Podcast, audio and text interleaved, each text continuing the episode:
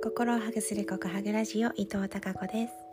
今日もお聞きいただきありがとうございます。7月23日土曜日の告白ラジオです。でも日付が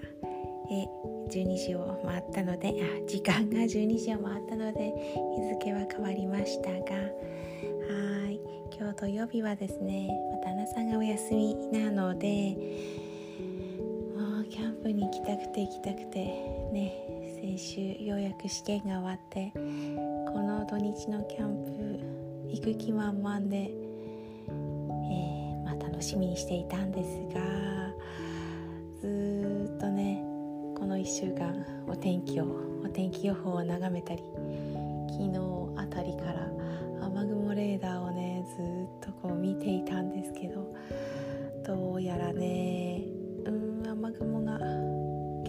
りそうだなと思って、えー、勇気を出して行かない決断をしました。はい。まあそしたらですねここだけだったかもしれないんですけど、えー、市内も晴れていたんですが夕方めちゃくちゃ土砂降りになりましてちょっとねお買い物があって市内にちらっと車で出かけたらなんですね。私こんなの初めてだったんですけどタイヤが半分丸くらい道路が冠水していて怖かったです。いやいつ止まるんだろうって。よくニュース映像で見るような光景が実際私の目の前にあれ突然現れるんですね。いや本当にギャーっていう感じだったんですけどなんとかなんとか。はい無事に無事でした。でも本当にね自然の力というか水のね脅威を感じました。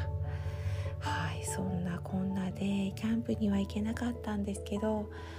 なんかちょっと SNS 疲れがあったりとかうーんちょっと自然に身を置きたかったんですけどそれもできなかったこともありまずは SNS デトックスをして、ー、なるべくスマホも、まあ、の天気図は見ていた 雨雲レーダーは見ていたんですけど SNS からもそれからスマホからも離れて、えー、過ごしました。そして割と土曜日の夜こんな過ごし方をしているんですが、えー、今日もあのキャンプで使う明かりランタンってあるんですけど、えー、お家のお部屋お部屋の電気はつけずにランタンだけで、えー、過ごす夕飯を食べたりランタンだけで、えー、過ごす時間を持ちました。これねすごく癒されるんですよ。このうんとお家のね電球？電気がね結構私は目に来るので、うん、このゆったりとした柔らかい明かりの中で過ごす、まあ、それだけでも本当に心が癒されています。はい。そんな土曜の夜を過ごしました。皆さんもぜひあの明かりのね心地よさを、え好きな明かりを少しねうん選んでみたりして